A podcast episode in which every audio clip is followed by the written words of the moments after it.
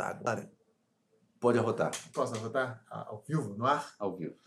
Hoje, no dia 21 de novembro de Cara, nem 2021. adianta falar a data, porque nosso cronograma é todo defasado. É defasado, mas é importante. Assim, porque a gente pode citar alguma coisa que esteja acontecendo. Exatamente, como registro para os historiadores do futuro. Isso. Assim, quando acabar a civilização terráquea e vierem os arqueólogos lá dos órgãos XL486 e quiserem investigar por que a Terra entrou em colapso, né? Porque acabou tudo, né? É. É, por exemplo, eu tenho observado tendências assim, muito curiosas assim, nos, seres humanos, né? Quais? Uma delas é pegar todo o carbono que está dentro da Terra e jogar na atmosfera de novo, né?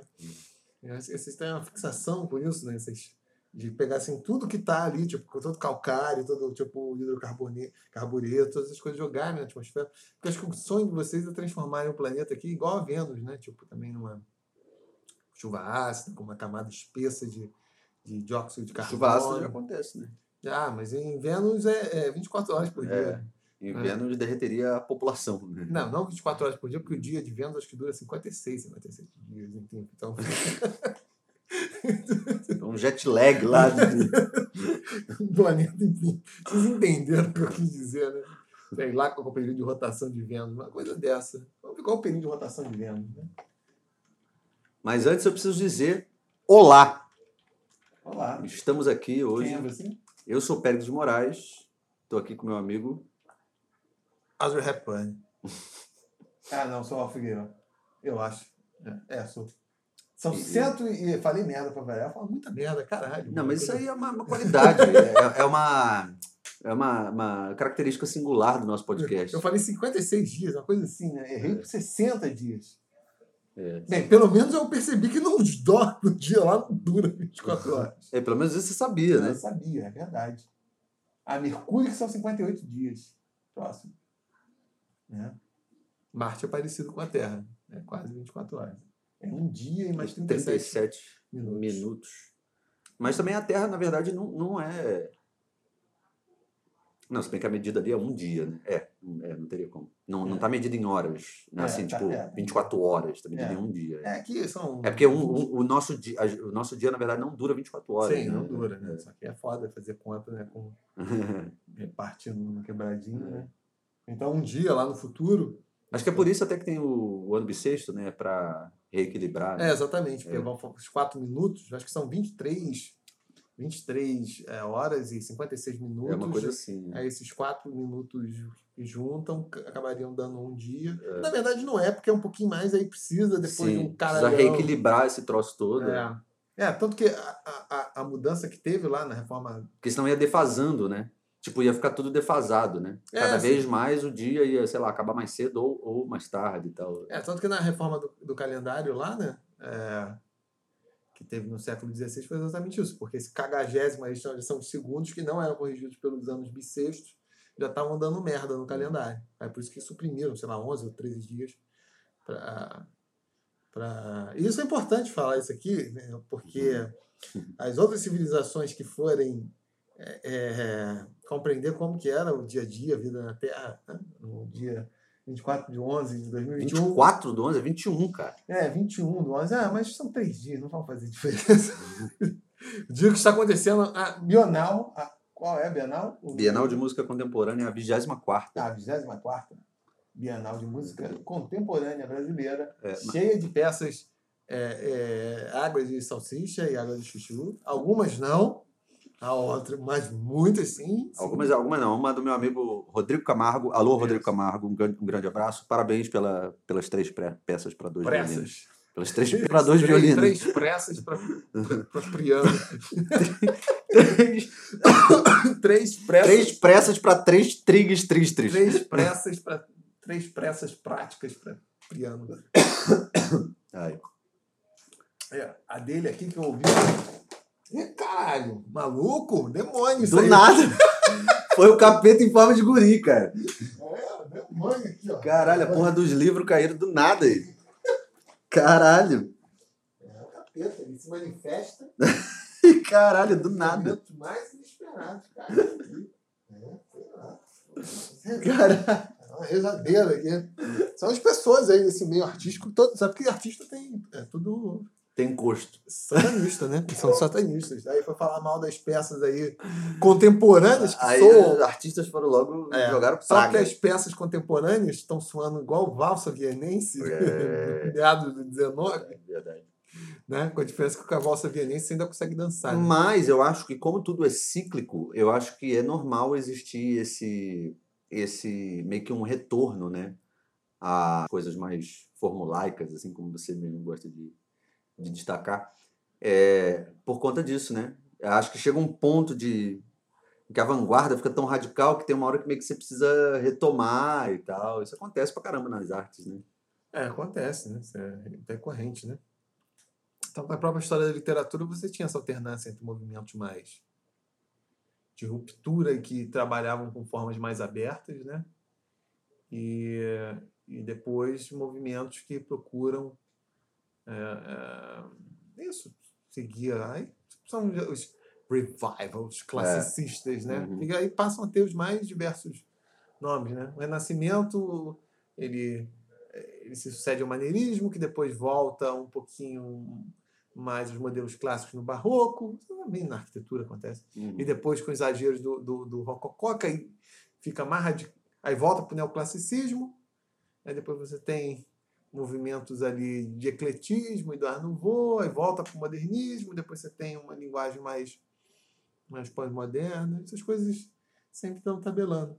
Mas isso eu não acho que seja uma justificativa para fazer música água de salsicha. Porque eu fico bolado é isso, é porque.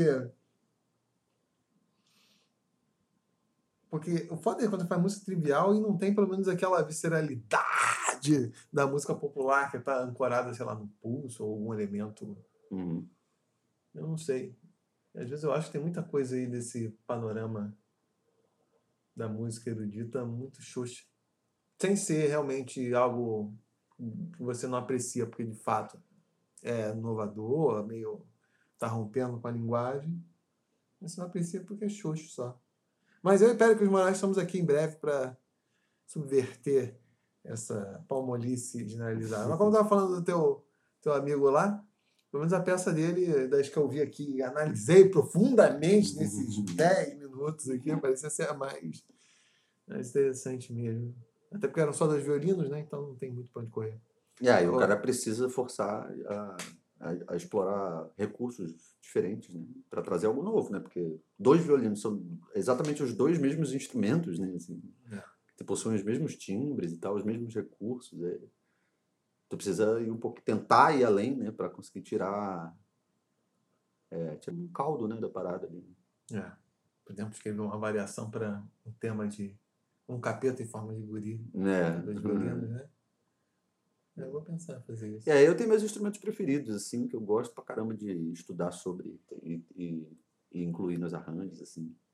Definitivamente violino não é um deles. Caixinha de fósforo. Caixinha de fósforo, com certeza.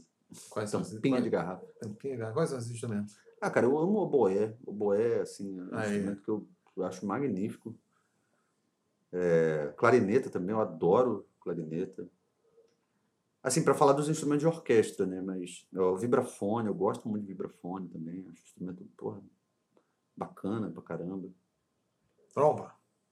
Eu tô, não sou muito fã, não, cara. Trompa. Trom- som da Uhum. trompa é, é legal. É legal, eu- mas eu acho dentro do bolo ali, eu acho que funciona bem, mas é, ela e, é, enfim, trompa, trompa eu não sou muito fã não, tanto que eu tenho até uma, uma dificuldade de explorar a trompa, a trompa. A trompa é um instrumento James Bondico. James Bondico. né? Sempre é só trompa, lembra James Bond. Eu gosto de flauta, flauta é um instrumento que eu acho legal também pra caramba, assim. Especialmente aquelas flauta, flautas baixo, né? Flauta em sol, essas flautas mais graves assim, eu acho muito legal. E é, E escaleta. Ah, o violoncelo, eu amo violoncelo, cara. Acho o violoncelo também um instrumento magnífico, assim. Já os outros, assim, o violino, viola, é, não me interessa tanto. É, acho que é basicamente isso, cara. São os instrumentos que eu mais gosto, assim, da orquestra. Jogou o fagote contra fagote no lixo. É. Ah, o fagote eu acho legal também. O fagote é um instrumento que eu acho maneiro. É. É. Eu tenho instrumentos de sopro do que, do que das cordas, assim. As cordas Não sei se é porque já é uma, uma sonoridade né, tão usada assim. É, né? tanto que o Stravinsky teve um período que, que desbania a porra das cordas, né? Porque achava que já estava com uma sonoridade muito Saturada, né? melodiosa É. e tal. Até porque essa comparação que faz sentido, né? Pelo tipo de instrumento. Ah, de ser próximo à voz humana. Sim. Você tem esse controle da, da articulação e da dinâmica muito fino, né? Que você não tem nos outros instrumentos, né? É, ele chutou. Então é isso, vamos fazer uma orquestra de caixinha de fósforo e escaleta. É. Eu acho que é um tipo de formação que. Agora, não foi fora, fora da, da, da orquestra, o, é, pô, o acordeon, não é à toa que eu porra, tenho um trabalho com acordeon, né? Eu gosto muito do acordeon, cara. Acho um instrumento muito versátil.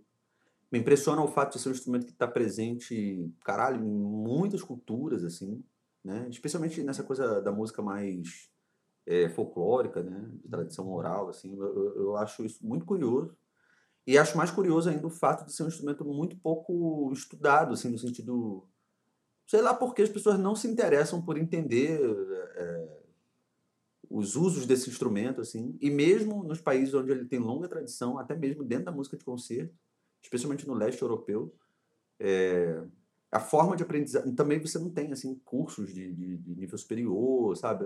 É muito louco isso. Eu acho muito É um instrumento muito caro. Apesar de tu ter instrumentistas é, formidáveis, assim, tocando com orquestra, tudo isso, sabe? Mas, mas realmente é um instrumento muito caro. Você né? contou já a anedota do teu parceiro aí, que largou o carro para salvar o. Verdade, é verdade. É verdade, é né? verdade. Isso mesmo. No meio, passando pelo, pelo túnel Santa Bárbara aqui, rolou uma merda, um tiroteio. É, uma, parece que era uma blitz falsa, uma porra dessas assim, né? Bandidagem ali, os carros começaram a dar ré, aquela confusão. Aí, a primeira coisa que ele pensou, fudeu. Pegou, passou a mão no acordeão e saiu correndo. E o carro foi embora. E foda-se o resto. Não é melhor ele segurar o, o acordeão, não? Segurar como assim? Segurar, pô, o seguro, porra. Ah, tá. É verdade. É, um acordeon, você não consegue comprar um instrumento, um acordeon simples. É, é, é- é de 15 mil reais pra cima, assim. Não, não, não se compra um instrumento. Se tiver injeção eletrônica, então. foi, É. né? Uma. Agora, um instrumento, um instrumento profissional que você vai usar pra vida toda é 30 pau, bicho. É 25 mil. É, é um instrumento muito caro. É. E o que justifica também, porque é uma engenharia do caralho aquela porra, né? Muita tecnologia pra construir um acordeon, sabe? É um, é um instrumento muito complexo. Você sabe como funciona, né? Como assim? Você não sabe? Eu sei como funciona o instrumento, mas a construção não. Não, mas por quê? É muito caro? Ah, por quê? Ué, você não sabe? Não. Porque em cada a tecla você tem que ter numa casinha lá. Um anãozinho, um duende. Exatamente. Aí pra. que é apertado ali para ele gritar. E, como todo mundo já deve ter percebido, os doentes estão em extinção, né? Isso. Quase não Aí, vê. Então é foda, cara, capturar. É, uma, é, uma, é, um, é um, Nem com água de Jamaica. um item caro, né? Nem com água de Jamaica você. Água de Jamaica, que porra é essa? Você nem, até porque ninguém sabe que é água de Jamaica. Eu não lembro de Chapolin. Chapolin. Não. Eles capturavam doentes com água de Jamaica. Essa referência foi muito específica. Pô, Chapolin é patrimônio. Eu sei, mas saber que eles capturavam com água de Jamaica, Ah, porra. é. Era a água de Jamaica que capturava doente. Os É. duendes. Aí é, isso encarece muito o custo do, do- do instrumento. Agora, dos instrumentos de percussão. é, Bom, claro, além do vibrafone, eu gosto pra caramba do. desses que não tem altura definida. De. Eu gosto muito do pandeiro, cara. Acho o pandeiro um Pandeiro. instrumento muito legal, assim, tipo. Uma pessoa que sabe tocar, foda, consegue Uhum. tirar muito som daquilo ali, assim, sabe?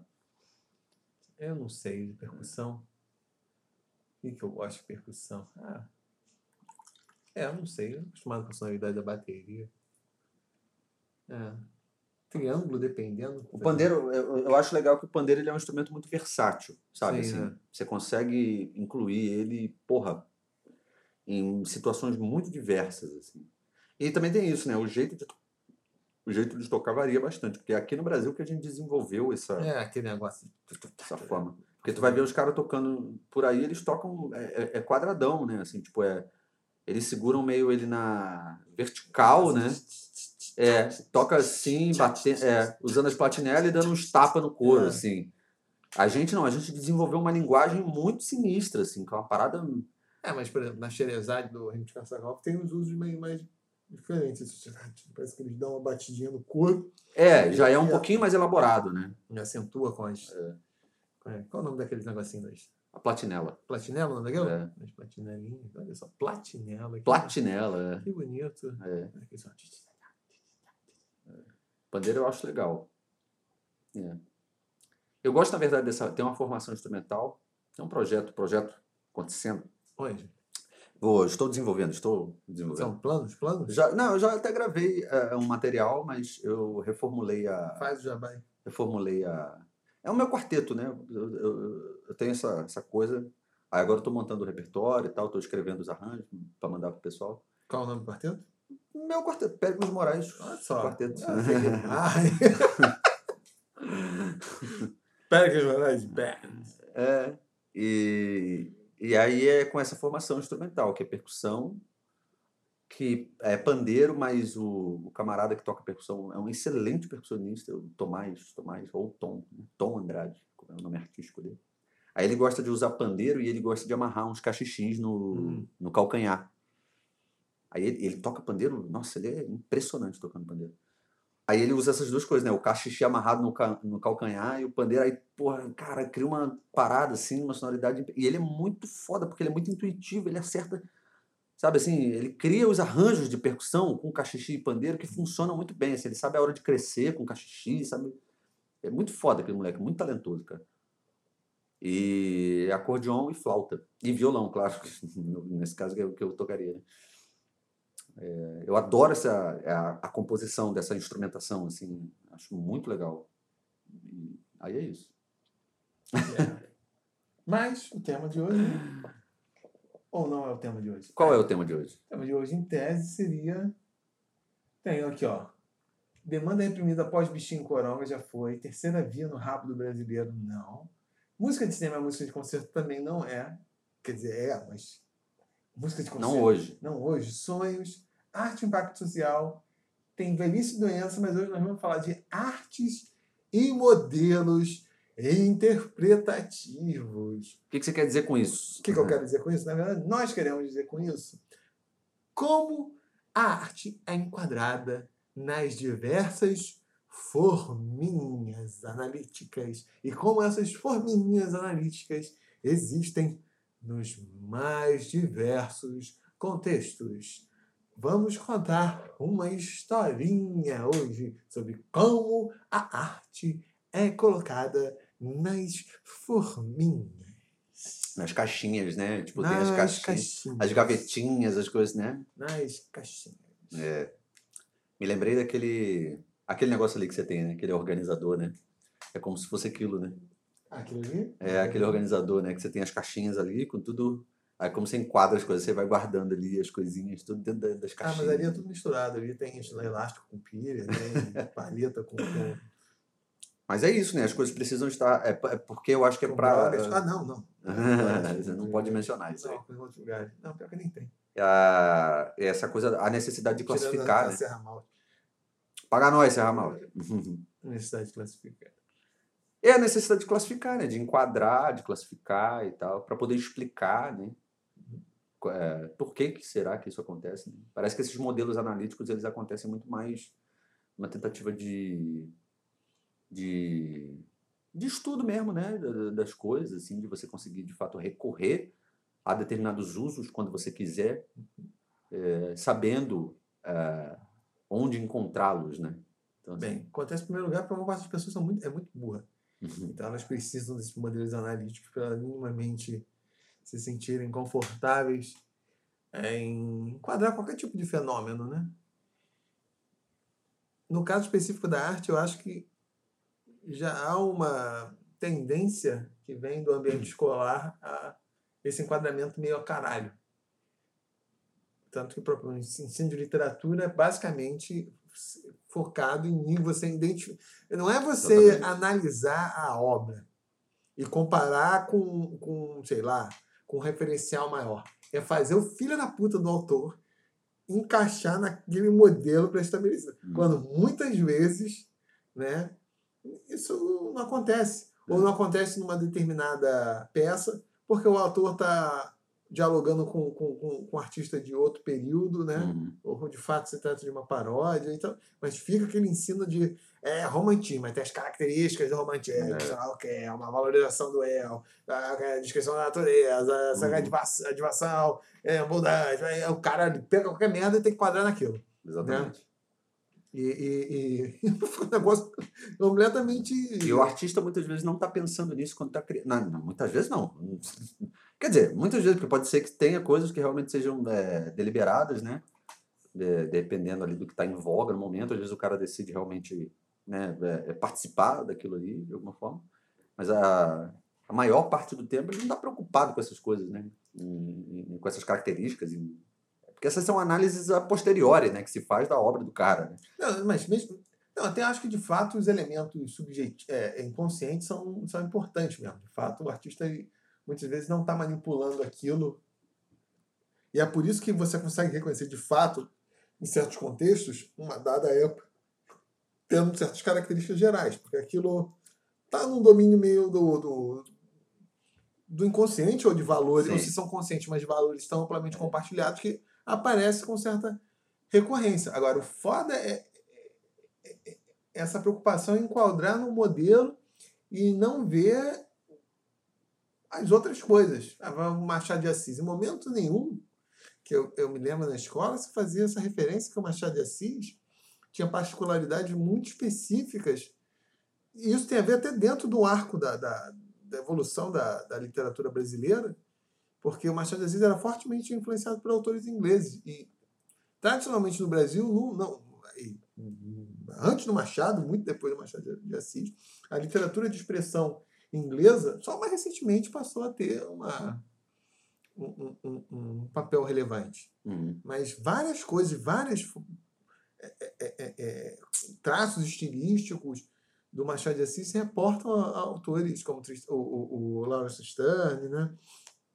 O Shakespeare, enfim, o, Thackeray, são outros, são outros Parâmetros. são outros parâmetros. Ele não Uhum. está meio influenciado, ou pelo menos deliberadamente está evitando ser influenciado pelo que, que era o caldo de cultura comum. E, tanto que tem frases que são atribuídas a Machado de Assis, que na verdade às vezes são até provérbios ingleses. Né? Acho que é a do Dom Casmurro, não, não sei se é do Memórias Póstumas, que lá ah, o menino é o pai do homem. As pessoas falam essa porra como se fosse uma Hum. frase do Machado de Assis, mas na verdade são um provérbio inglês. Né? É um provérbio inglês. isso. É, Hum. isso não. Claro, eu vou falar, ah, é, é, é, é, será que na escola deveria se fazer isso?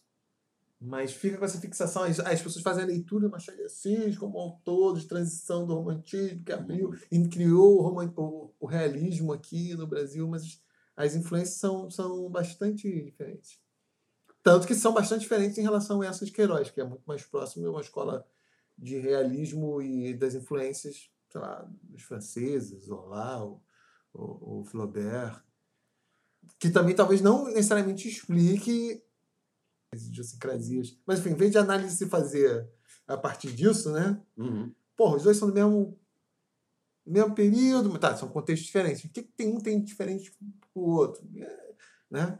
Ah, Que isso que- seria que- mais O interessante. que, que eles né? têm de É. comum? é. Né? Por que, que será É. que. O que, que, que vocês acham que pode O que, que, explicar? o, o que que explica o fato de existirem determinadas características que são compartilhadas tanto ah, né, em um quanto pelo outro, assim, né? Talvez o contexto consiga explicar alguma coisa, né, e tal, mas, mas também observar essas diferenças é fundamental, porque esses caras, eles não estão eh, necessariamente fundando o movimento, né, assim, tipo... O movimento é fundado depois, na verdade, né? Quando ele se É. identifica essas coisas, né? Aí fica essa coisa quase. Porra, parece taxonomia, parece aquela coisa de classificar a borboleta, porra, é botânica, é botânica artística, tipo, ah, tem essa característica, É. tem. Ah, Essa é quase um. Tu segue. E o problema é que isso cria exatamente modelo interpretativo, né? Porque você é, passa a ler aquilo querendo que esteja enquadrado. Então você só enxerga os elementos que de fato fazem parte daquelas fudeu, é. características comuns, assim. E como a coisa que mais tem no mundo é gente burra, Aí para a pessoa sentir que estou interpretando, estou entendendo o texto. É, é isso. É conseguir encaixar. E fudeu. Exatamente. É a pior coisa para fazer isso. Pior coisa para fazer isso. Você não, você não vai é, estar aberto a outras possibilidades né, para as quais aquele texto pode te levar, assim, porque tu tá o tempo todo é, alerta querendo encontrar aquelas características específicas do, do movimento ali, do período e tal.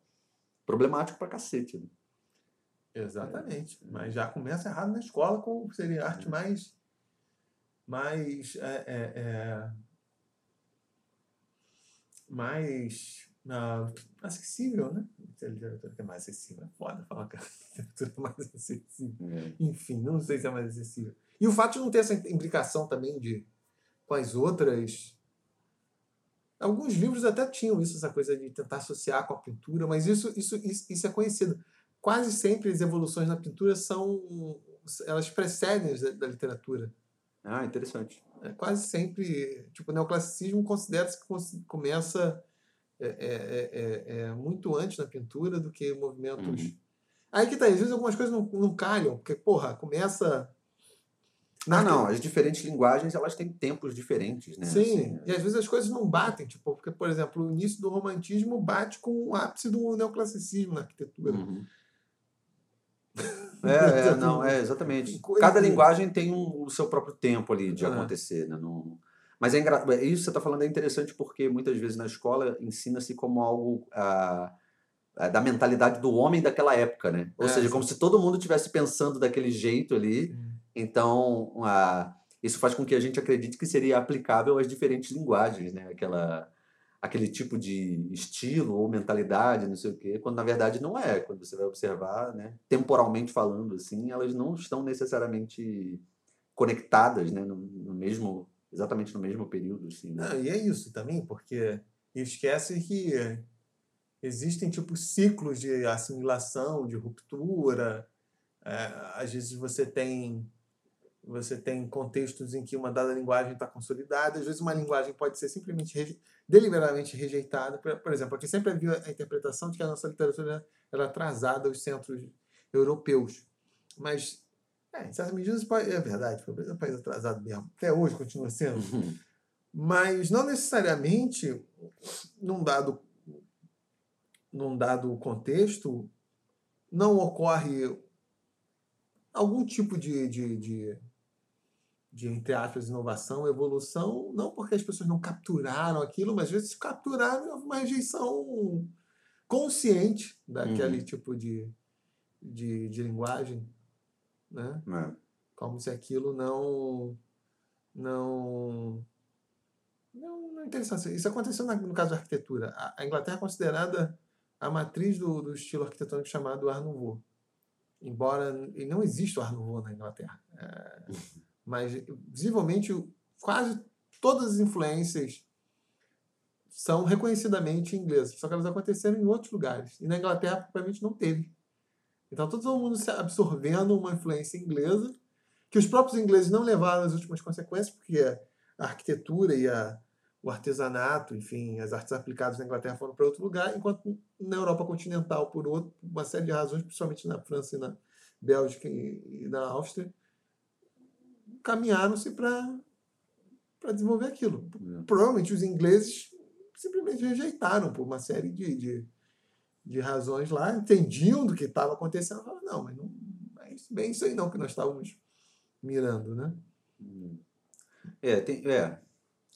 Eu estava pensando porque eu não sei se também na escola é porque existe uma tendência de você essa coisa dessas classificações é um pouco para tentar facilitar o processo de, de, de, aprendizado, né?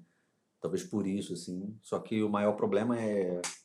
é porque a, verdade, a, verdade é, é, eu acredito que na escola. Pô, é muito problemático, porque eu, eu só fui começar a ter contato é, genuíno com determinadas coisas é, ligadas à, à literatura ou a artes plásticas e tal, depois da escola.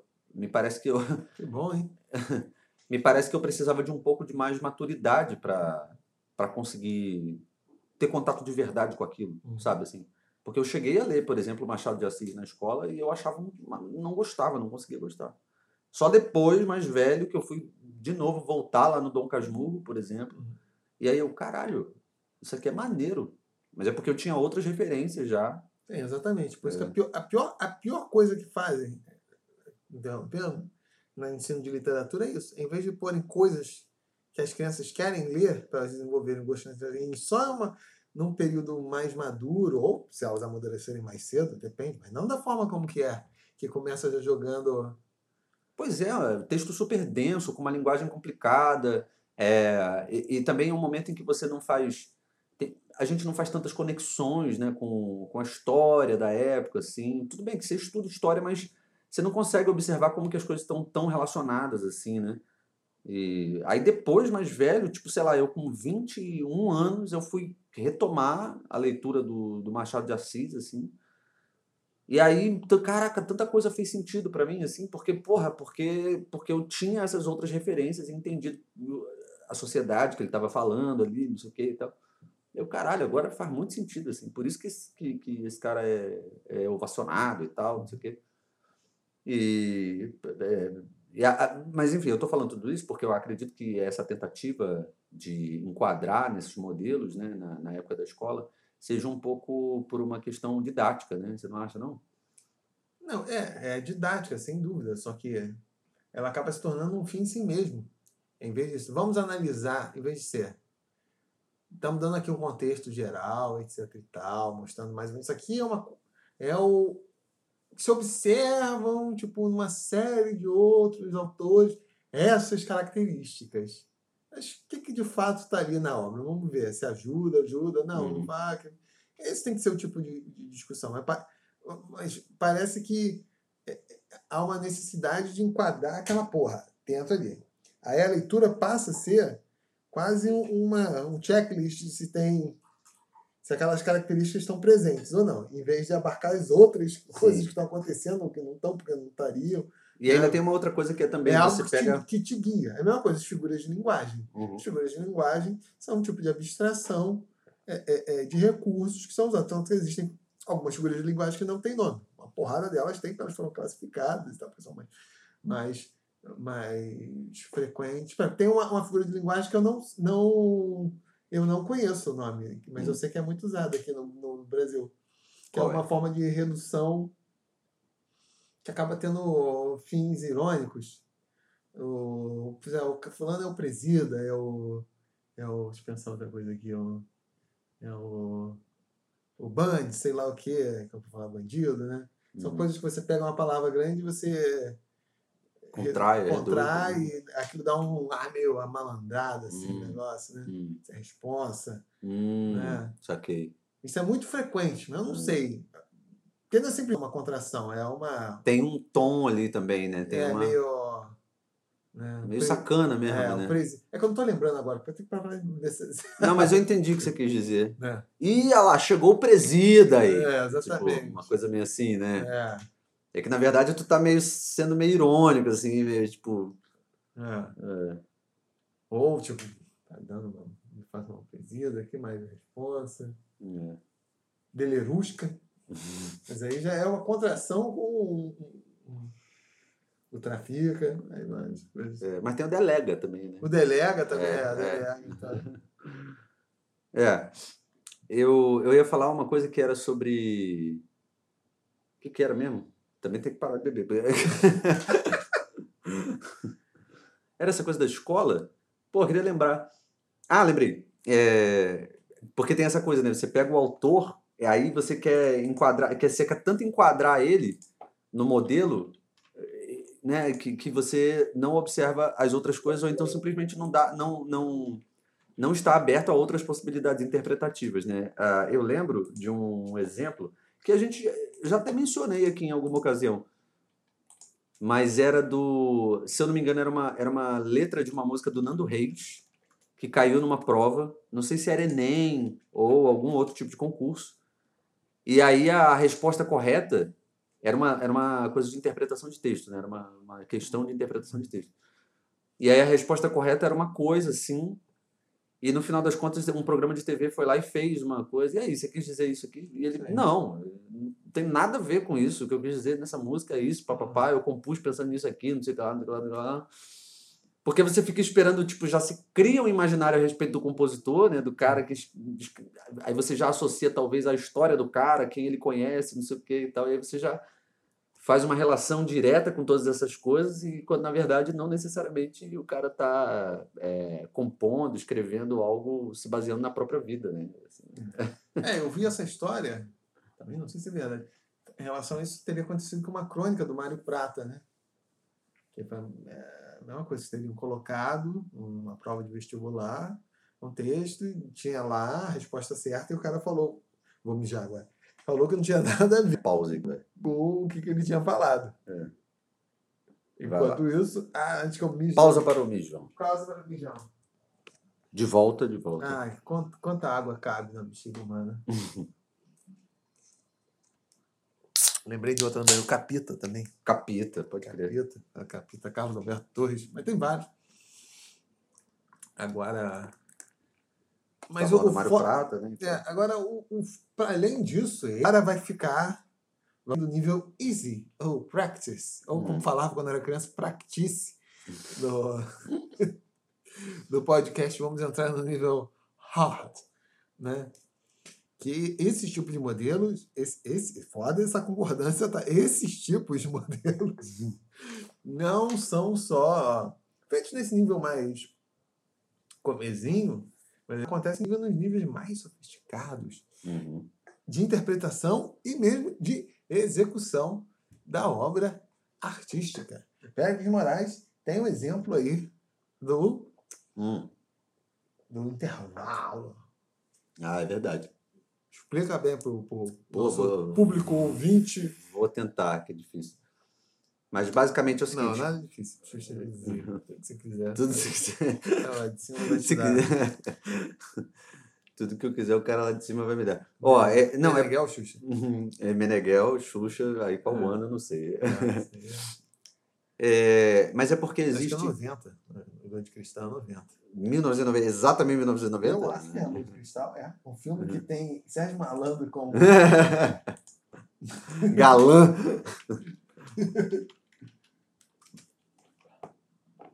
Tudo pode ser. 1990. Caraca, cravou, hein? Enfim, acertei uma porra nesse episódio. Álbum, Xuxa 5. Isso é uma coisa progressiva. Criatividade, né? cara? É, uma coisa progressiva. Xuxa 5. Caralho, era mesmo. A capa vem escrito Xuxa 5, caralho. Caralho. Tu tinha medo né? da Xuxa? Tinha medo. da Não, na verdade eu tinha implicância, eu não gostava da Xuxa. Eu também não. Eu fui, eu fui começar a gostar dela já adolescente, assim. Pô, isso aqui não é pra criança, não. Pô, olha só. É super sexy, né? Porra, numa piscina com. A Xuxa sempre foi muito bonita, né? Mas eu não gostava dela. com, com... É, não dava mole pra mim. Eu tinha implicância com ela, É, assim. também tipo, não, não achava ela. Aí depois, depois ela começou a apresentar uns programas para adolescente, aí eu já estava adolescente, aí eu comecei a gostar mais. Um programa que ela apresentava dia de domingo à tarde, assim, que eu já não lembro mais o nome. É, Então, mas sobre o lance. Nem o É, Led Zeppelin, Led Zeppelin 4. é, exatamente, Led Zeppelin. É mesmo, Led Zeppelin era assim, né? É. Até O o, Xuxa se inspirou no. Led Zeppelin, né? Porque o primeiro álbum era auto-intitulado, e depois o 2, 3, 4. Foi só até o 4, né? Porque o quinto é o House of Holy, né?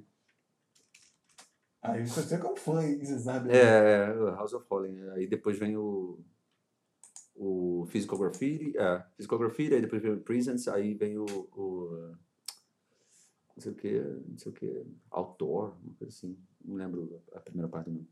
Foi o último, que é ruim pra cacete, legal. Mas enfim.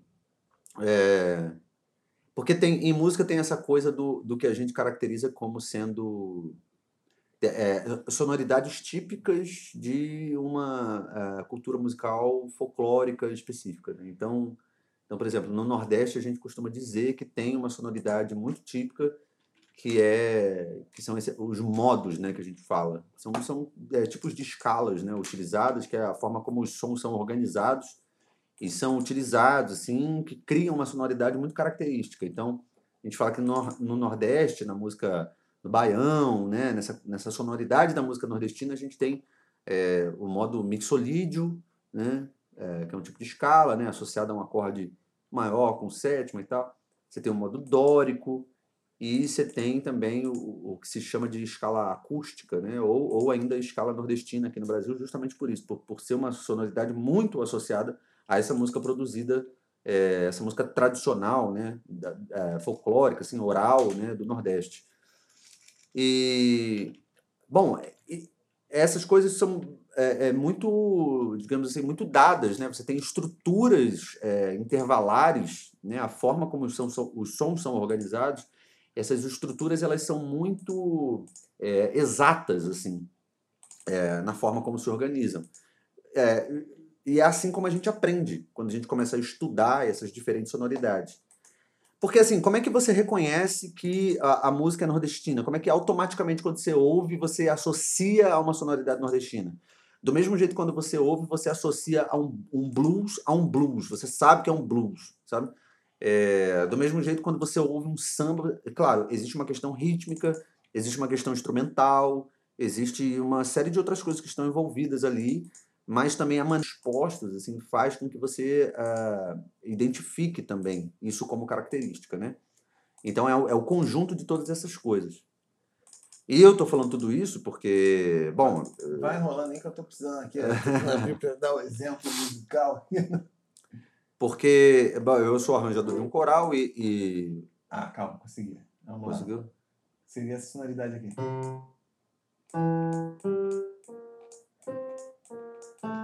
Pô, ficou tão baixinha a sétima, né?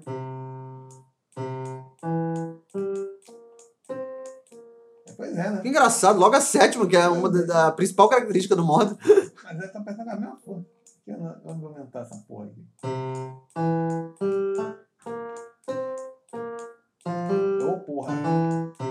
tô ficando tudo errado. Ah, basicamente é.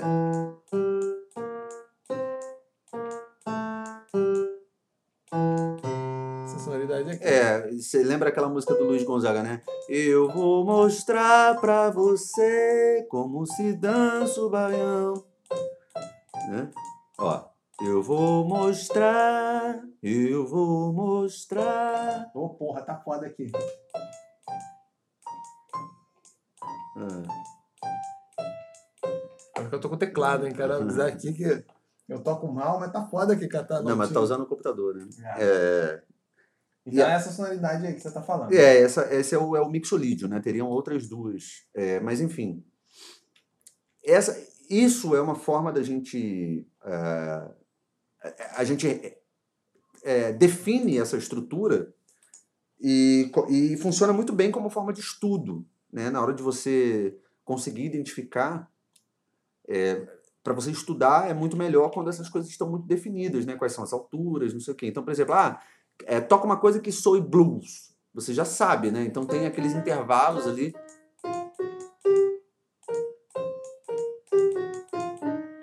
É, então. No teclado. Eu sou um grande pianista de teclado. teclado não, mouse. Pianista de mouse, é isso que quer dizer, né? Então tem, tem essas estruturas, né? Do mesmo mais... jeito, por exemplo, ah, você quer soar árabe, aí tem uma sonoridade lá, egípcia, não sei o que, aí tem uma sonoridade que você vai usar lá, uma, uma, uma estrutura intervalar também que você usa. Bom, é, o que acontece é que essas culturas são culturas é, orais, né, tradicionais e tal. Então não existe notação assim, para esse tipo de coisa. No entanto, com, no, no estudo de música, assim, com o desenvolvimento da escrita, né, da, da partitura, não sei o que, não sei o que lá, a gente começou a anotar essas coisas. Acontece que a partitura ela não dá conta, né, da, desses fenômenos assim sonoros que acontecem em saúde. Tipo essa nota. Qual foi essa nota? não tenho ouvido absoluto. Meu ouvido é relativo. é... Dá um dog. e aí e aí, bom, eu, eu como arranjador lá do, do, do, coral, a gente decidiu fazer o arranjo de, um, de uma música que é, um, é uma toada, né? Que, é, que é, um, é um boi, né? Um boi do, do Maranhão. É, você tem um boi do Maranhão, tem um boi no norte também, né? Uh, especialmente no Amazonas e tal. E, mas a gente pegou esse boi do Maranhão, que é uma toada, e, e aí a gente foi escrever o arranjo, né? É eu em parceria com, com, com outro arranjador lá, enfim. Aí tinha também o, regente do coral. Aí, cara, foi uma discussão tremenda, porque a gente ouvia o cara cantando, é, o cara cantava A música. É a- como é que é a música? mesmo? Ah, peço a Deus pelo bem de quem me ama. Só que esse. Peço a Deus pelo bem. É, é um dó, né? Ele canta, toca um dó. É, então é, peço a Deus pelo bem. Só que eu ouvia dó, que é a sétima. Que é a sétima, o dó, ou seja, o acorde é ré maior, né? E, e o outro cara, ele ouvia si. Vocês estão ouvindo? Tá assim. Peço a Deus pelo bem. Isso. Eu ouvi aí. Peço a Deus pelo bem. E o outro cara ouvia. Peço a Deus pelo bem. Aí a gente ficou. A mesma nota, né? É, exatamente. Eu ouvi uma coisa e ele ouvia. Bem, quem me ama. E eu ouvi pelo bem. Eu ouvi aí. E agora, ouvinte? Qual é? Aí. está certo? E a gente foi ouvir. Aí o que aconteceu era o seguinte. Foda, né? Sem pegar a gravação, mas depois vamos pegar a gravação. É. É porque o, o lance é o seguinte, o cara ele canta no primeiro momento, o, o Boi do Maranhão tem isso, né? É, quando, quando é a- o primeiro momento ali, quando ele vai apresentar atuado, o cara canta sozinho. Então ele canta fazendo uma porrada de melismo, assim, não, não dá pra, pra levar em consideração. Mas são as firulas que se fazem nas notas. É, tipo, deu, ai, ai, ah", uma coisa assim, né, e tal. Que o cara não canta uma nota exata, né? Ele mistura, assim, vai pra cima, vai pra baixo, não sei o quê. E aí, né, então nessa primeira parte, não, não dava pra usar ela como referência, porque ia ser qualquer coisa. Aí na frente, que é quando o, o coro entra, né? Que entra aquela galera toda do, do grupo ali, do boi, cantando junto. Aí era foda, porque tinha hora que ele cantava sétima e tinha hora que ele cantava sexta. Na, na verdade, na verdade, o tempo todo ele não estava cantando nenhuma nem outra. Ele estava cantando no meio entre as duas coisas. Só que assim, na nossa cultura ocidentalizada, é, a gente tem uma tendência de, de trabalhar com música temperada, né? Que são essas músicas, é, é essa música com, com as frequências muito definidas, né? Do som, né? Uhum. né, os semitons ali, a gente não tem intervalo menor do que o semitom. Enquanto na cultura oriental é exatamente o oposto, né? Você tem essa. Mas aí que é um ponto. Esse tipo de, de ele ficar no meio caminho do caminho entre duas notas era algo de deficiência da interpretação, porque o cara era o próprio autor, mas também era o intérprete, e não necessariamente o intérprete, o, o- o autor-intérprete É um, é, o, compo- é um cantor, né? é o mais autorizado para, né? Ele é, talvez ouvindo interpretação, talvez ele ouvisse uma da interpretação executada mais cravada e falasse, não, preferia isso daqui.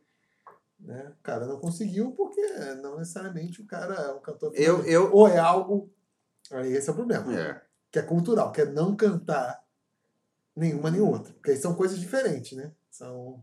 eu acho que é o seguinte: o que acontece é que esses, esses modos, essas coisas que a gente cria, para criar, para ter esses modelos interpretativos, como a gente estava falando. Então, assim, tipo, eu falo que o modo mixolídio ele tem que ter esses graus aqui, tem que ser essa disposição, não sei o quê. Mas no final das contas, na prática, é, isso não existe. Não existe nem sexta nem sétima. O que existe é uma coisa entre o meio do caminho ali. E a gente precisou, em algum momento, colocar isso na partitura. Só que o jeito que a gente encontrou de colocar na partitura foi definindo que tinha sexta e sétima. É, é, essa diferença aí. É uma coisa no meio dessas duas. Porque eu acho que o cara que vem da cultura oral ali e tal, ele vai cantar da forma como ele. como ele acha que é. E a forma como ele acha que é não é possível de ser anotada no sistema que a gente tem. Pô, mas se eu tocar isso aqui, vamos supor.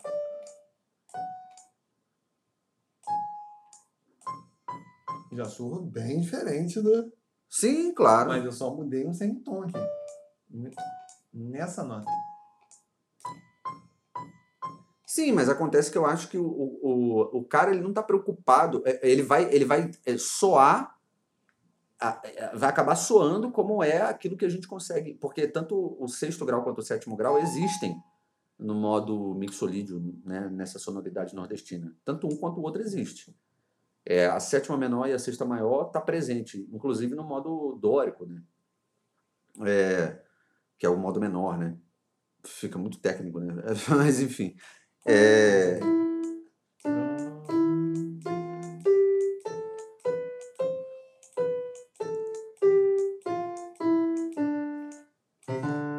E, e aí o ponto é, é será que, que, na verdade, o que ocorre é exatamente isso? Assim, a gente precisou criar um modelo para poder classificar esse tipo de manifestação?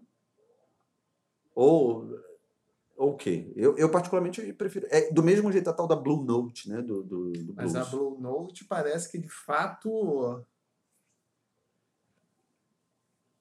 parece um caso já mais próximo disso que você está falando. Porque, bem ou mal, nessas tradições folclóricas, elas já são informadas pelas escalas tipicamente ocidentais, né? Ao passo que a Blue Note já estaria associada, tipo, de fato, a escalas é, tipicamente africanas que já não seguiriam esse esquema mais temperado e fica no meio do caminho e por isso que ela aí ela passa a ser interpretado em termos disso aqui, dessas 12 notas mais, mais quadradonas, né? É...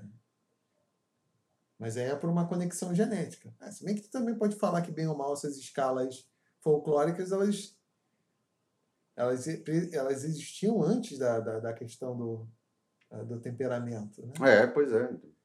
É, mas aí começa já a ficar um, um, um, porque já são de influência europeia, etc. E tal, começa a ficar uma, uma rede ali de influências recíprocas que é foda você desentranhar e. É, é... Mas provavelmente foi tendo um processo mesmo de. Na verdade, foi tendo um processo. Como gostam de falar os dialéticos marxistas, que é a mesma coisa que. Dialético. Que é, é a mesma coisa que o vice-versa, né? mas eles falam dialético, né? que soa mais. mais erudito, né? ou, ou vice-versa marxista dialético, processo uhum. ou recíproco, você poderia falar também. Que é isso, que essa música que pré-existia depois passou a se ajustar dentro desses modelos de, de do temperamento e talvez essas oscilações ou de ou de escalas que não estavam completamente ali, né, nas notas cravadas, ou podiam ter um ornamento que ficasse ali, passaram a ser a ser é, é, interpretadas em, função dos modelos do que, que porra, era, o que, que soaria mais quadrado. Uhum. E mesmo aconteceu também com a bossa, né? Você já me deu exemplos aqui que o, o Augusto de Can... Eu, eu sempre erro os nomes desse filho da puta lá dos. Acho que era o Augusto Canto, o balanço da bossa é isso. Que a galera não conseguia cantar as músicas da bossa porque estavam, como usavam notas fora dos acordes conhecidos como os complementos harmônicos, como já me ensinou aqui o professor Péricles de Moraes, a galera tendia a cantar as notas que estavam lá no acorde, uma das quatro uhum. notas do acorde, ou três notas. Assim. É, e não era para cantar aquilo. Exatamente. Só que é mais fácil, uma série de motivos, cantar o que está sendo tocado. Né? Uma coisa que está sendo é. toca, tocada. Mas isso é em função dos. Às vezes, os referenciais que os caras. É, é, é, é tinham, porra. É, tem que soar assim, então, pô, essa nota de fato soa. Né? Eu tô com desafinado é assim, né? Ela soa para ele desafinado, né? Como se você estivesse cantando no lugar Isso. errado. É. Então o cara. Então, supondo que houvesse uma melodia com um tipo de, de, de, de, de harmonia, e foi não, tem que cantar a nota precisa dos acordes. Tem, provavelmente teria um, um movimento de enquadrar essas melodias, puxando para para alguma pra nota que pertencesse. Para elas casarem é. com, com, com. Estou falando, se tivesse uma coisa culturalmente. Uhum. Meio mal havia isso, né? Porque havia, prática, tanto que foi a inovação. É, né? Foi, é. Era a prática que estava dada, né? É. Tanto que não cantar foi inovador, né? É, exatamente. E talvez algumas coisas que trabalhassem da cultura popular. É, foda que a cultura popular, não sei se aqui é a música popular, lidava com essa parte de harmonia, né? Não sei. Lidava ou não? A cultura popular. O que, que você Essas, essas músicas populares, folclóricas, se elas tinham um fundamento harmônico, né? Ah, é, não. Normalmente está associado mais a essa coisa da, do canto, da melodia, né, e tal. É.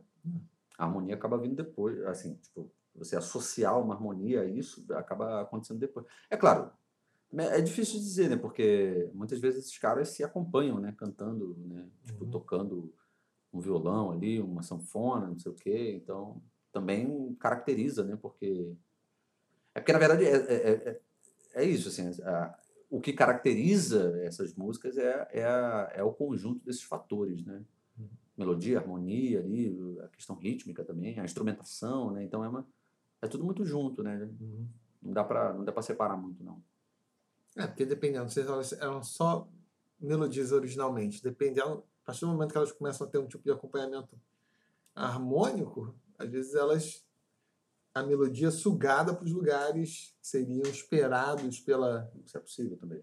pela, pela harmonia. Aí fudeu, aí depois, na verdade, já teve uma É. Virou elaboração, outra coisa, virou né? outra coisa já, porque é, ah, sou, quando tem uma porrada de coisa, é assim que, assim que soa bem, né? É. né? O cara é induzido, né? Exatamente. É. né? Então é difícil avaliar isso. É, nunca saberemos. Claro que sabe- saberemos tudo, tudo saberemos, saberemos tudo. Eu nunca fale isso, né? Eu acredito nessa porra que é possível saber a porra toda. Tipo, o que, que você comeu e como você cagou ontem. Isso daqui a mil anos vão conseguir saber isso. Por métodos nem que sejam completamente indiretos. Pô, mas como, cara? Porque tem coisas assim que já se perderam tanto no tempo que não tem como resgatar assim, a origem das paradas. sei lá, por métodos estatísticos, por análise de. de- Não sei. Nunca diga nunca. Augusto Conte foi dar o exemplo. é, é, ele falou: tipo de conhecimento que seria impossível nós termos acesso. Qual foi o exemplo que ele deu? Não sei. Ele deu exemplo, tipo, jamais saberemos como saber qual é a composição das estrelas e dos planetas. Ele isso- sabemos. é, ele falou isso no início do século XIX, meados do século XIX, né? Aí, três anos depois. é, Mas de fato, porque, pô, como você vai saber do que que é feito, sei lá? Falar o Sol, não, ou o Marte, por exemplo.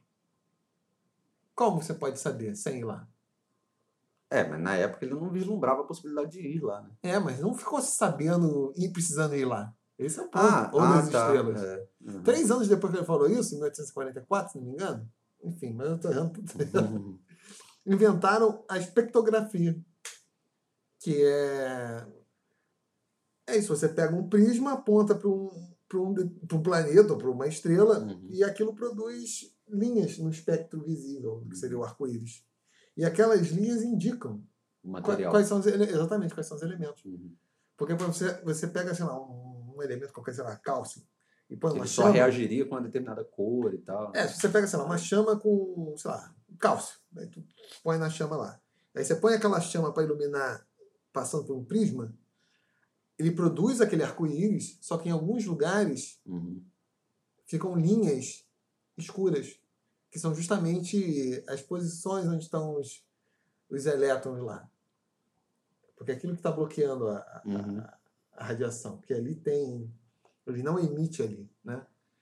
E a partir daquilo ali você consegue saber. É, pô, tem esse tipo de elemento. A gente consegue, você consegue apontar para o Sol, aí você vê várias linhas, e Sim. conhecendo de cada elemento, você consegue montar tipo, um quebra-cabeça dele. Não, tem tais e tais elementos, blá, blá, blá. Então conseguiam saber, que parecia completamente inesperado. E eu não sei se também vão saber um dia a partir disso, de talvez isso, ah, por, sei lá, gravações antigas que mostram essa oscilação e, e gravações a capela que eh, mostra que fica mais mais distante. É, mas o que, que garante que quando isso foi gravado também já não foi gravado diferente do que era de verdade, né? Sim, mas aí os métodos futuros, aí é um método científico. Aí vão conseguir determinar mais ou menos pela, pela distância, E aí vão ter que reaprender a cantar tudo. Representar Ou tocar. É. Eu não sei. Eu não sei, tipo, na linguística conseguem fazer isso, eles conseguem reconstruir mais ou menos como deveria ser uma forma, o étimo a partir de, de considerações estatísticas. Não sei se na música também isso pode, na musicologia, isso possa ser feito também. É, eu, eu é, não sei, sei. também. Sim, Criar uma nova Sei, escola, escola da, da Lapa de Musicologia Estatística. Eu sempre acho que tem como, como recuperar algumas coisas. É, mas eu acho que é, o que acontece muito é isso, assim, tipo, é, dessa necessidade de você enquadrar em, em determinadas formas, né? Para que aquilo se torne possível de ser estudado, passado adiante, assim, para quem não faz parte do meio, né? Uhum. Porque, por exemplo, eu, não, eu não, não moro no Nordeste, eu não vivo no sertão nordestino, não sei o quê. Então, é, a única forma que eu tenho de ter contato é ouvindo a música. E se eu quiser tocar, né, ou compor algo naquele, Uhum. naquele estilo, assim, eu preciso saber como que o estilo é formado, né? Sim. Aí a, né, aí, a- aí a maneira que eu tenho de saber é alguém precisou catalogar, digamos assim, né? E classificar e, me mostrar, não, isso aqui, se você usar isso aqui, vai soar muito parecido com, com aquela música lá e tal. E tu vai e usa e vira um padrão, né? Agora pode saber isso, né? Que é qual o ouvido do, do, do- quem está classificando. né? Pois é, pois é. Mas, por exemplo, é, eu, essa coisa. A música nordestina é, é um ótimo exemplo, porque, porque é muito forte, né? Essa diferença é muito marcada, né?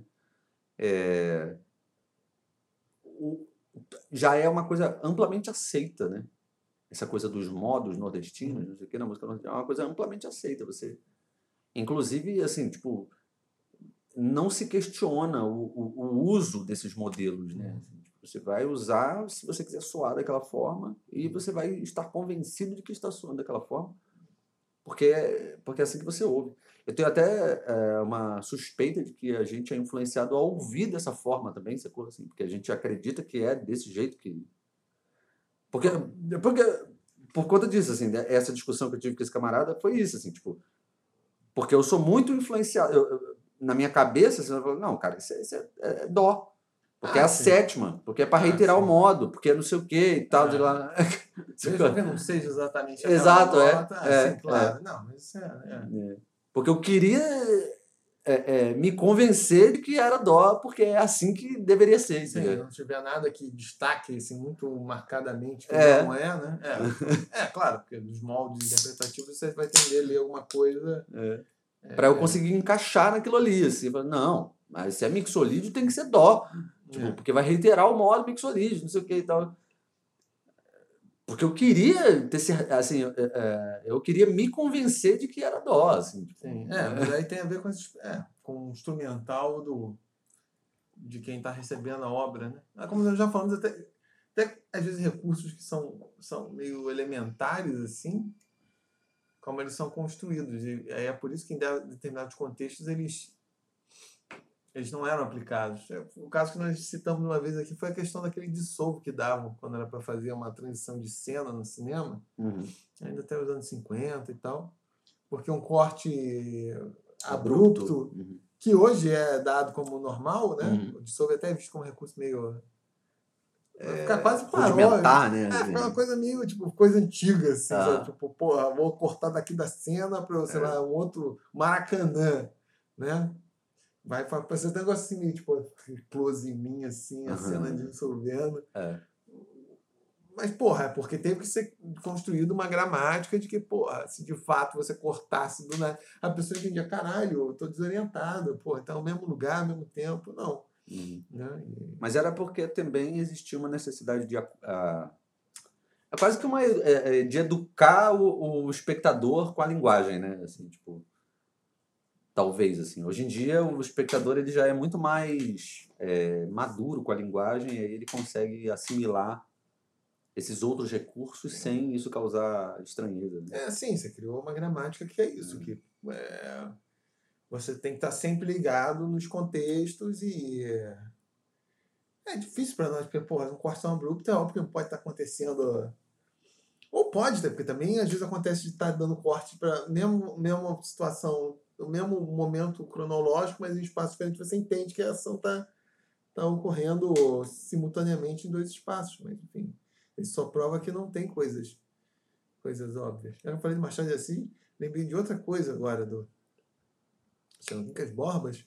Tem uma cena que eh, ele reconta muitos capítulos depois o fato do Rubião estar sendo eh, vaiado pelas crianças chamado, sendo chamado de maluco.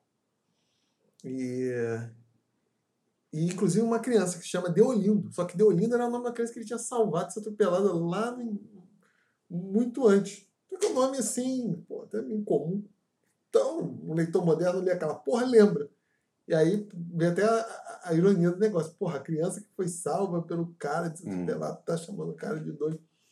Aí o Machado de Assis escreve um capítulo para explicar isso.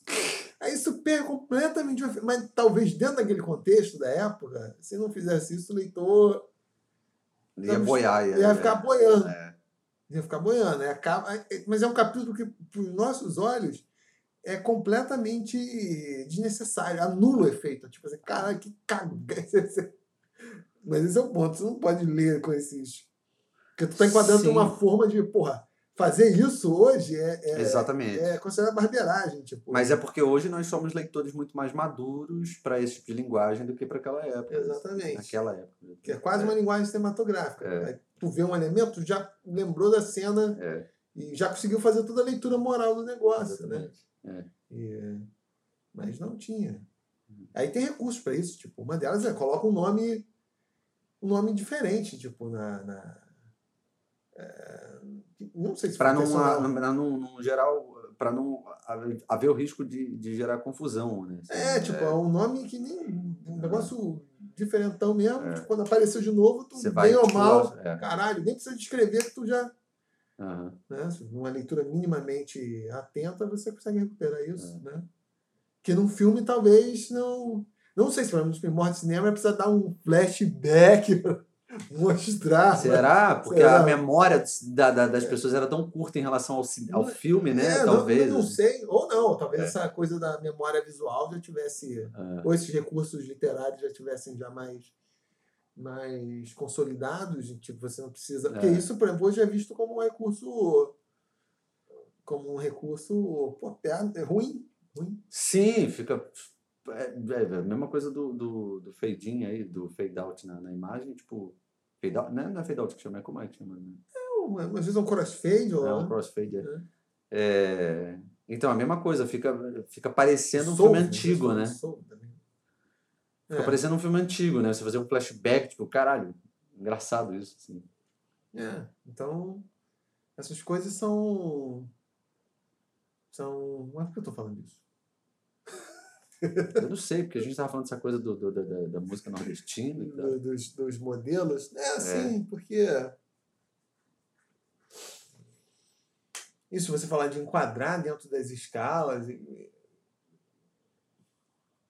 é, porque você passa a ouvir tudo que tá ali, começa a ter uma sonoridade nordestina, você ouviu as primeiras notas, fudeu, fatalmente você vai ouvir a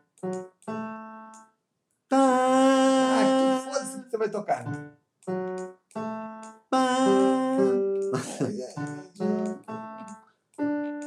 É, to... não, não faz muita diferença. É, aqui talvez já ficou forçado demais. Sei lá. Por favor, cara, toca a sétima agora. Tocar a sétima? Vamos tocar a sétima. É isso. Essa é tá, fica mais característica, mas tô falando. Talvez isso aqui já, num ritmo, a com a instrumentação toda, talvez tocando outras coisas, isso já. Ah, sim, porque existem todos os outros elementos ali. É. Já tá tão. Tá tão né? Você já tá ouvindo um elemento, uma, uma levada, uma É, não, eu instrumentação, concordo, concordo. Aí fudeu. Não precisa ter. Ah, porque é o característico. Talvez vá havendo um processo de redução que o característico é isso aqui. Aham. É, mas é porque é associado a outros elementos, é, todas essas outras coisas contribuem para que você consiga é, remeter, né, assim, a essa, a essa, a esse gênero, assim, mais Hum. específico e tal. Porque tem um- uma, é, é isso, assim, não é, não é só a escala, não é só, é, é um é um conjunto de coisas, né? Uhum. No caso da canção, até a letra, né, contribui, porque existe uma temática meio Sim. recorrente e tal, né? É, sei lá, se é um gaúcho com um sotacão lá de cantar, não sei se vai produzir um efeito meio desorientador, né? Exato, né? Um gaúcho cantando forró, né? É. Um sotaque e de repente com uma letra falando sobre aquelas. Eu estava nos pampas, É, exatamente. oh, eu estava nos pampas. Né? Vai ficar uma coisa meio, caralho, o que, que tá acontecendo aqui, né? Eu bairro. É, talvez, né? É. Ou, ou ainda o contrário, né? Imagina um forró falando com ah, uma, uma milonga é, com sotaque nordestino falando sobre, sei lá, o Nordeste, né? É, Então, talvez seja mais difícil de assimilar aquilo, né?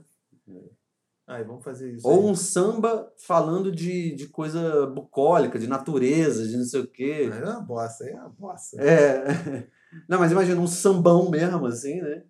Porque o samba é muito urbano, né? Sim, Falar dessa coisa do morro, de não sei o quê, fica lá e tal. Imagina. Fazer um samba Um samba com do- sotaque mineiro falando de, de, de- da, da- Da do rancho. da procissão de Nossa Senhora das Dores, e do padre, da- da botica, da farmácia. O que mais? Não sei o que mais. Um samba em modo mixolídio. Isso aí, falando de Aí já começa a ser essa coisa brasileira da mistura. É, é. Tá aí, eu vou compor um, compor um negócio assim. Pô, compõe, compõe, compõe. Você vê, brasileiro gosta dessa coisa patrioteira, essa coisa. Exaltação. O Brasil. O brasileiro se odeia, todos os brasileiros se detestam. As regiões querem matar uma outra, têm desprezo uma pela outra. Mas isso, isso é tema para um outro, Isso é um para para outro. um outro podcast. É. Vamos, acho que foi, né? Falamos. É, eu tinha bastante. outras coisas para falar. O que, que você gostaria de falar? É, eu falar dos irmãos Grimm. Ah, por favor. É, Acho que vale a pena. Não, mas é que, enfim, não sei se rola, enfim. Mas é exatamente isso também. Foi como essa, tem essa interpe... Como é difícil separar essa coisa de. Porque tem esse ricochete, né? Às vezes é, é, é, você tem uma influência dessa cultura, entre aspas, mais erudita sobre as matrizes populares. Né? Os irmãos Grimm, quando eles compuseram os contos eh, deles, que chamam os contos, irmãos Grimm, sabe? elas eram recolhas de folclórico, aquela Uhum, Câmara Cascudo fazia aqui, né? uhum, E eles começaram pouco. Que são essas várias fábulas, a João e Maria, Sim. e né, do Branca de Neve, Sete Anãs, Que originalmente são é, trágicas, né? É, são histórias folclóricas mesmo, que É. mais contavam, né? Como que conta, sei lá, da Curupira, da, da Uhum. Festa dos Bichos, e a, você lembra da Festa dos Bichos da Preguiça? Que vai, Não, que não. vai, depois eu falo, né? Histórias folclóricas. E eles começaram a, a, a- publicar, recolheram as diversas versões que falavam nas diversas regiões Alemanha, registravam as variantes, só que aquilo foi começando a criar um corpus de, de, de canônico do que, que era. Uhum. E, e aquilo foi tendo sucesso porque aí as burguesias urbanas começavam a comprar aquilo, foi as lendas, sei lá o quê, da Alemanha, aquele nacionalismo alemão, e foi tendo um processo de deixando de ser um trabalho mais científico ser um produto mesmo que as pessoas compravam, começavam a contar para as crianças e começou a ficar com as versões mais mais é, pudicas, mais censuradas, se falar para as crianças, né? Uhum. Geralmente a história de João e Maria, era- os pais largavam as crianças mesmo na, na, na floresta para morrer mesmo. Foi, né? É uma história rural, de infanticídio, que tá dando merda, joga as Uhum. crianças fora. Elas que se viram. Foda-se. Dá um pão pra elas. elas... Uhum. e não é à toa que teve isso, cara. Eles vão baixar a porra de umas, um- uma casa cheia de doce É. lá. Não é porque criança agora só gosta de doce, que tem a ver com É, o que era comida, com né? fome, o caralho a quatro, né? Não é que a bucha quer fazer também Um caldo de criança, uma sopa de criança. engorda criança. Todos os elementos. E aquilo foi sendo atenuado ao longo do tempo. E depois aquilo entrou, acabou influenciando o próprio folclore de como a história tinha que ser contada. Aquela, ah, seria a versão autorizada. Mas isso nas versões posteriores. Uhum. Então, teve um, um, um leva e traz, né? Acabou que a própria memória foi enquadrada. Tipo, não, isso aqui que é o, a, a versão certa, isso aqui é certinho de se falar. É. Agora, a festa da. da, Da os, os bichos, é, É. os bichos foram, foram dar uma festa. Esse é folclore brasileiro, hein? Aí ficaram lá com a discussão, ah, tá fazendo o quê? Vamos dar festa. Aí você falou, cada um falou que trouxe lá, ah, um tatu, ah, vou trazer aqui uma abóbora. Ah, sei lá o quê. O, o tamanduá, tamanduá trouxe e tinha uma feijoada. Aí falaram que tava faltando farinha. Aí falaram, pô, quem vai trazer a farinha? Aí, ah, falaram não, traz a preguiça, que a preguiça não trouxe nada. Aí a preguiça, não, não quero isso, lá o quê. Não, vai, preguiça, não trouxe nada. Vai lá buscar. Aí foram, esperaram, meia hora. Conseguiram convencer a preguiça a sair. Assim, ah, vai lá, preguiça. Aí a preguiça está aí, né? Passa mais meia hora. Aí você fala, porra, caracoles, a preguiça não voltou ainda com a farofa, etc e tal. É mesmo, caraca, ela desistiu. É preguiça. Oh, não dá para confiar na preguiça. Aí a preguiça fala assim, de atrás da porta. Se vocês ficarem reclamando, eu não vou buscar a farinha. Não entendi nada. Não entendeu? Então contei mal a história. Por que, é preguiça? É preguiça devagar, né? Ah, tá, é verdade. Preguiça é muito devagar. É. Eu contei mal a história. Eu me amarrava nessa história, galera. Chama minha mãe pra contar. Ô mãe, próximo episódio. A preguiça não trouxe nada. E aí ela trouxe o quê, no final dos contos? Ela não trouxe nada. Ela, só, ela tinha que buscar farinha. Ela tinha que buscar farinha. Aí até ela ir lá, aí quando Aí descobriu, ela tava, na verdade, indo ainda. Ela né? tava indo. ainda. Ah, tá bom. Agora É. faz sentido. É, faz sentido. Ela foi chamada pra festa, não trouxe nada, reclamaram com ela pra buscar. Aí ela foi buscar e quando aí abriram, ela ainda tava indo. É, Ah, tá bom. eu gostava tanto dessa história. Ah, pode continuar gostando. Não é obrigado a parar de gostar. Ah, qual que é o nome daquele negócio? É, é, é... Qual é o nome? Qual- Esqueci também. Era dos, dos japoneses, né? Ah, Aquela piada dos japoneses também, né? qual, é, qual piada? Ah, eu esqueci também, né? Do, do, do- do- Não sei se teve um acidente, ela foi assalta a, a, a banco. Eu tenho que procurar essas coisas. Essa história que eu o nome japonês? Eu não lembro, porque eu esqueci. Eu só lembro do. do... Ah, aquelas coisas, daquelas cacofonias que rolam com o nome. É, Ah, aí eu, tá. só, eu só lembro do nome dos caras Ah, agora. Eu qual acho que era? Sorocaba, fugiram na Kombi, cataram os níquel. Isso é folclore, isso é piada. Eu gosto de fugiram na Kombi. Fugiram na Kombi. Só, pior que só japonês pra caralho, né? Um de todo, Sorocaba é base. O, o, o, o, o catar- Fugiram na Kombi. cataram os níquel e, e o, fugiram na Kombi. Fugiram na Kombi é bom pra caralho. É, igual o japonês, fugiram É. na Kombi. Soa muito japonês. Soa, né? Fugiram na É. Kombi. Ah, eu acho maravilhoso. A gente já viu aqui, né? O, o cara que faz a, a legenda para aquelas Ah, aberturas do, de. do Chaves. Do Chaves, do não. Do, do Jiraya, do Giban. A minha preferida é do, é do Giban. Ri do Adalberto e morre. Aquilo é muito bom, cara. Abertura brasileira. Giban. Te dou um queijo, Giban. Giban. O pior é que depois que você lê a legenda, você não consegue mais ouvir de outro jeito, né? Ó. Não, mas deixa eu. Vamos, vamos despedir aqui, porque não vai fazer sentido, porque as pessoas só ouvindo não faz sentido. Ah, é verdade. É. Então, gente, Deixa eu ver se eu acho que é. você quer mandar um recado, Álvaro? Eu quero. Eu tô com um reator nuclear que eu comprei da Ucrânia. Agora, ele tá semi-novo. Ele é.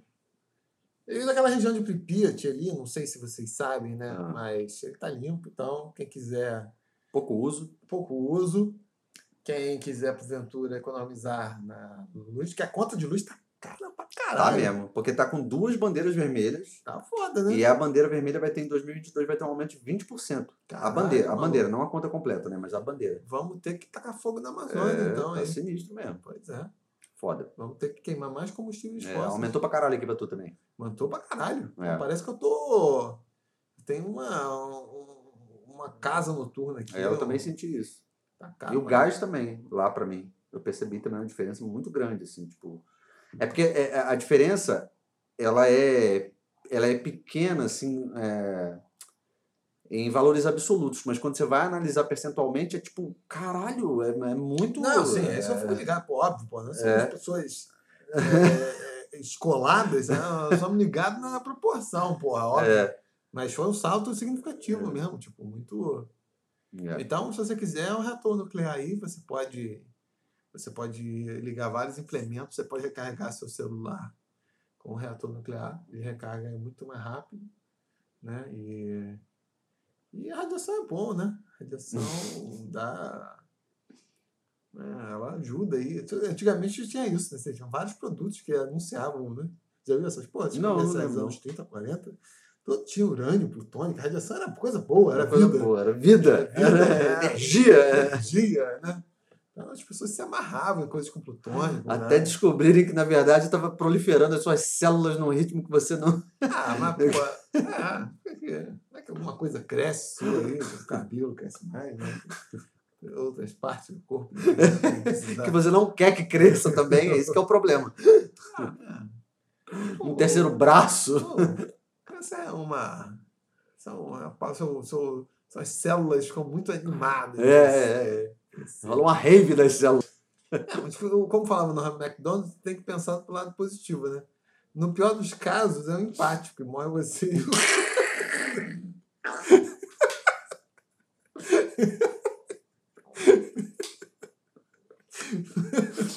Tu vai me matar? Eu vou te matar também, filho da puta. empate. A pior coisa que acontece é isso.